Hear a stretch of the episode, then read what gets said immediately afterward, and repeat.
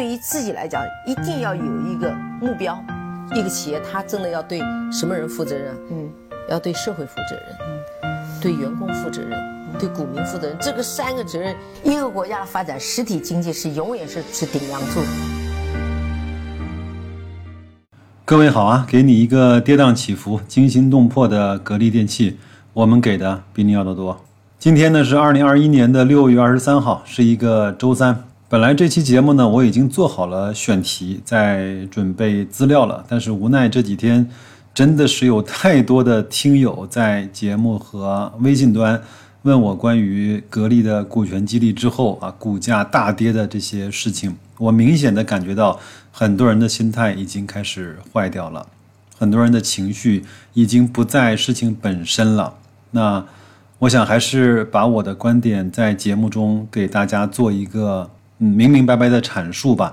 这期节目呢，可能时间会稍微有点长。如果大家现在还有耐心听的话，我建议把它给听完，好吧？我呢会把我关注的关于格力股权激励的每一项、每一点，我的理解、我的认知、我的思考都告诉大家。还是那句话，不一定对，都谈不上，有可能大部分。都是错的，那反正你就听着吧。首先，这次的员工持股计划呢是自愿参与的，风险自担的原则，一定不存在摊派、强行分配等强制员工参加的这种情形。那首先我问一个问题，这个是一个核心观点啊，各位认为一个公司的股权激励是好事情吗？我认为这几乎就等于是一个废话，那当然是好事情。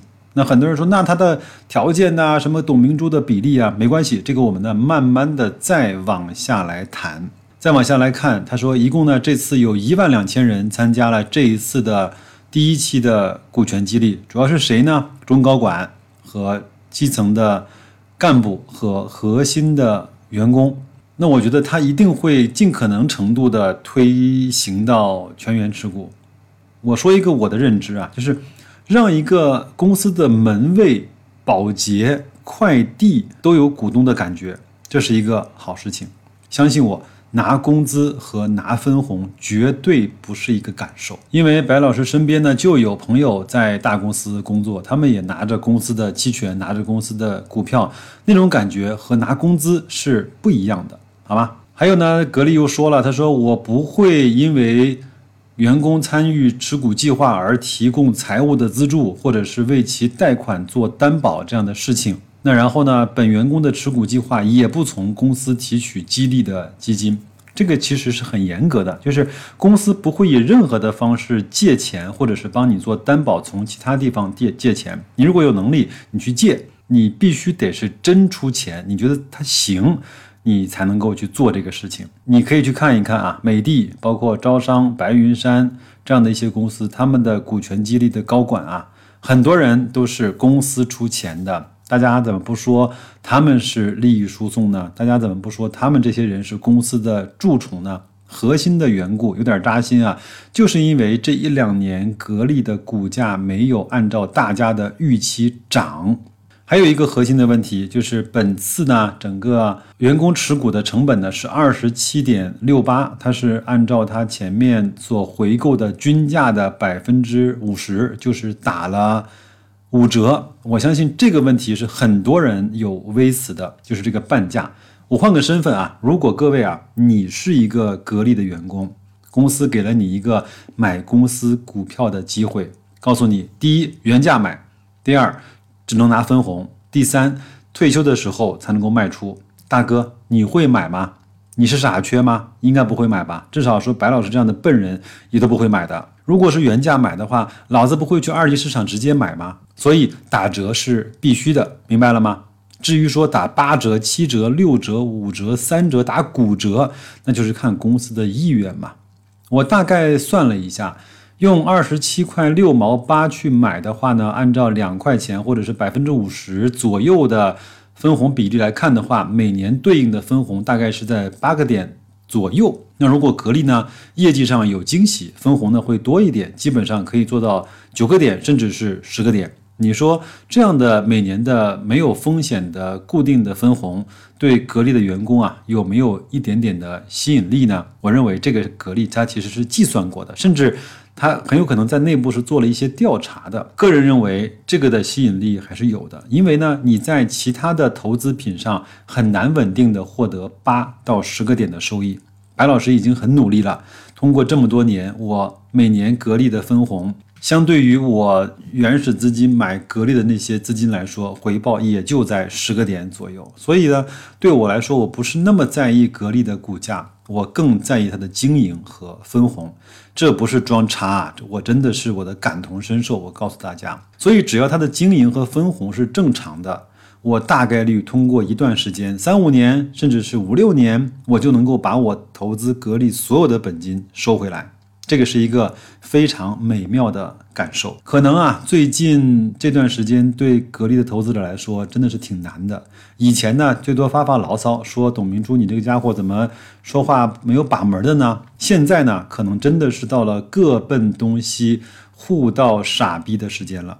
我也能理解，在极端的情况下，才能够看得出来一个人的投资意志和对一家公司的理解和信任。就像朋友之间平时都是好好的，有吃有喝有玩耍，但是当你真正的需要你的朋友真心的帮助或者是资助的时候，在那个时刻，可能是最容易检验你是不是和他有真正有益的时间。所以呢，我常说，人性这玩意儿不要去轻易的去检验，因为检验出来的结果。会让大部分的人在大部分的时间是伤心的。我再问一个问题啊，现在你在听到我讲这期节目的时候，你知道什么叫持股计划的存续期吗？你知道什么叫持股计划的锁定期吗？如果你知道的话，OK，那我恭喜你，你是看了一些文件的，你有基本的认知。我相信还有很多人根本就不知道什么叫存续期，什么叫锁定期。存续期呢，这次呢是三年。什么是存续期？存续期就指的是这个员工持股计划一共持续三年，那么三年之后呢，要么呢继续去展期，要么就退钱。到时候呢，可能会有新的业绩考核的要求。什么叫锁定期？锁定期呢，这次是十二个月，就是锁定期呢，就是完全不能够上市交易、不能够卖的时间。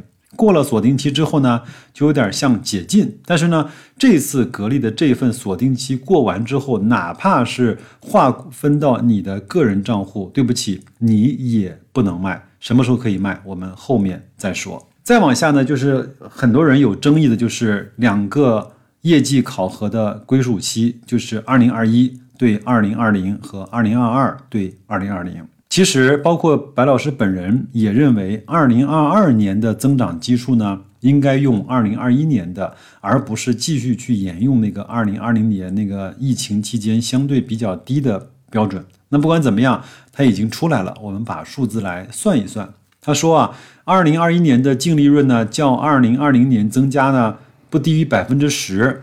且每股的现金分红不低于两块钱，或者是分红的总额不低于当年净利润的百分之五十。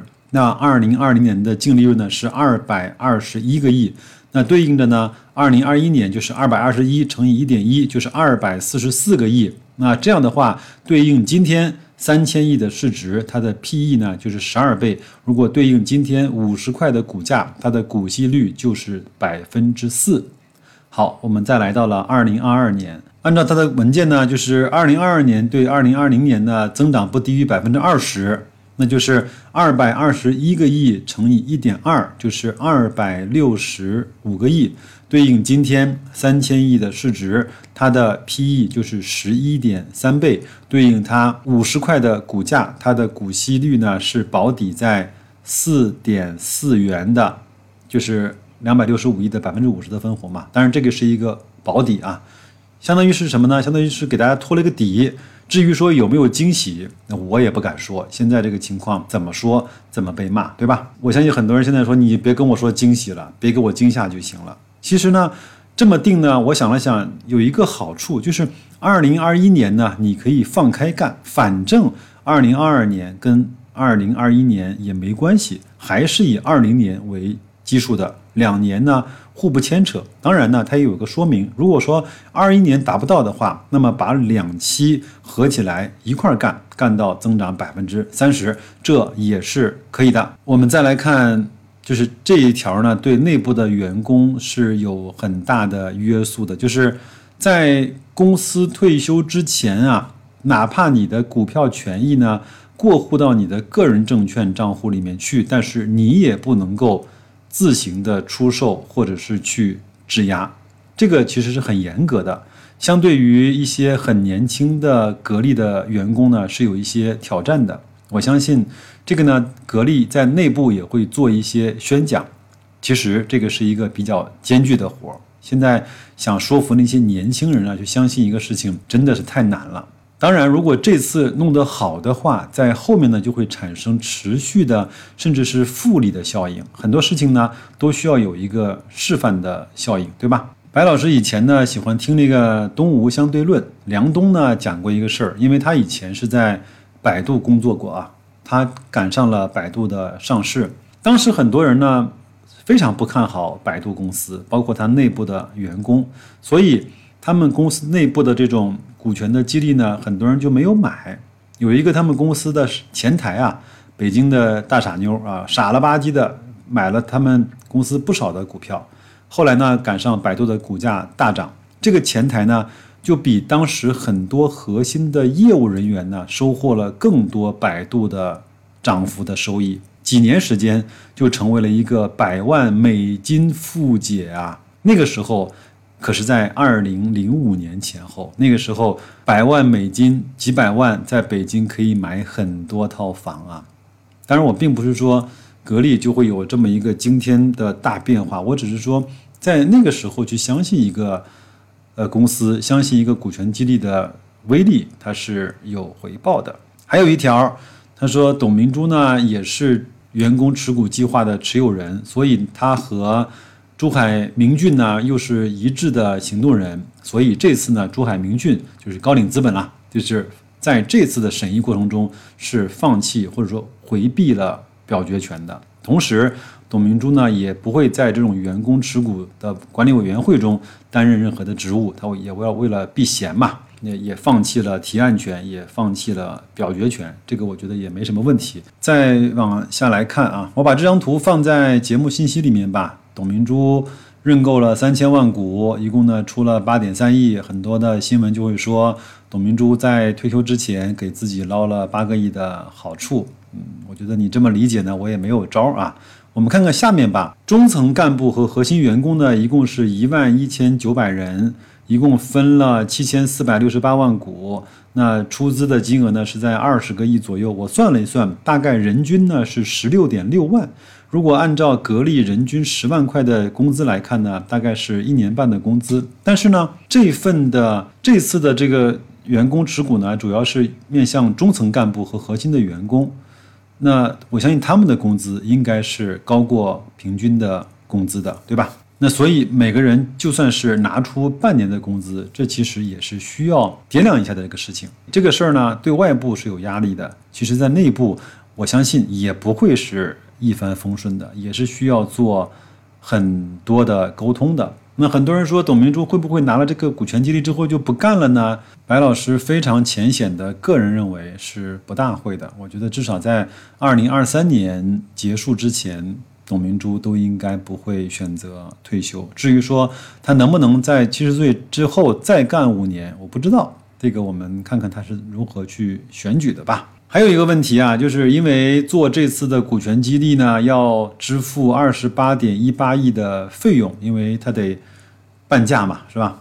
它会分成三年来去摊销，二一年十个亿，然后二二年十四个亿，二三年三点五亿。这个有人就说了，你这个是利益输送啊，拿股东的钱去贴补员工啊。我换个说法，我们都知道，一年格力呢，在薪酬上面的支出大概是在几十个亿，如果他把这些十个亿、十四个亿、三点五亿换成工资发了，各位股东会有意见吗？你显然不会有意见，因为格力的工资是比美的和海尔，无论是从总量还是从人均是低很多的。其实这方面，格力已经在很多年以来是帮整个的股东省了很多这方面的钱的。所以这些，我觉得作为员工持股计划公司的这种呃支出也好，摊销也好，白老师个人呢其实是呃看得过去的，好吧？因为我认为啊，这次如果用这样的方式去推行全员持股的话，它比发工资要来的更加的持续。当然呢，这个是白老师的个人观点。我的观点呢是建立在我认为董明珠她不会作恶，不会徇私舞弊，不会贪赃枉法。建立在格力呢是有一个社会责任感的公司，它是一个有法制化的公司，它是一个超越了上市公司平均水平的这么一家公司。如果大家现在没有这样的认知，或者是这样的前提。那么我相信有各种各样的意见，有各种各样的情绪，或者是受了各种各样的媒体的这种左右，我是非常非常能理解的。再往下来看，他说了八条以下情况，我就不跟你用员工持股计划的这个利益去跟你玩了。我看了看八条呢，有好几条都是用来去锁定人才的，比如说第二条，退休。前主动辞职或者是擅自离职的，包括像跳槽啊什么的，这个其实锁定人才的意图是很明显的。还有第六个，出现重大的失职或者是连续三年的考评为第。第五条，呃，离任审计过程中被发现任期内有重大的违规行为，包括第四什么什么徇私舞弊啊、严重失职啊、保密呀、什么竞业限制啊这些吧。那就是说，不但我们希望更多的人才在格力好好的长时间的工作，还希望他在格力工作的时候要有业绩，不能够在这儿瞎混。这个呢，其实是一个双刃剑。我觉得到现在为止呢，我就把我看到的这份文件的应该大家应知应会的部分跟大家讲完了。那我们再来看我自己现在还是用那张图给我和给大家去做洗脑啊？什么图呢？就是格力的市净率，在昨天的收盘四十九块钱左右，它的市净率呢就来到了两点六倍。这个两点六倍是一个什么样的位置呢？那么在三年的过程中，它是在百分之六点五；近五年呢是在百分之八点八；近十年啊，在百分之十九点五。这个是一个非常非常低的这样的一个位置了。有人说投资要靠信仰，我说哪有他妈什么信仰啊？只不过是我们看到了优质的资产暂时被人抛弃的时候，我们能够坚定的去持有，或者是甚至去买入。我相信未来的三年，格力的净资产依然在不断的增厚。其实这个呢，是我投资格力的一个底层的核心逻辑，因为它在赚钱，它不断的。给它的净资产再去添砖加瓦，那么我们的手中的股票的内涵价值就会越来越高，将会有越来越多的资金相信这些的时候，现在格力的无论是股价、分红、市盈率、市净率都会变得异常的诱人。当有更多的员工啊在全员持股的计划中享受到了每年稳定的分红。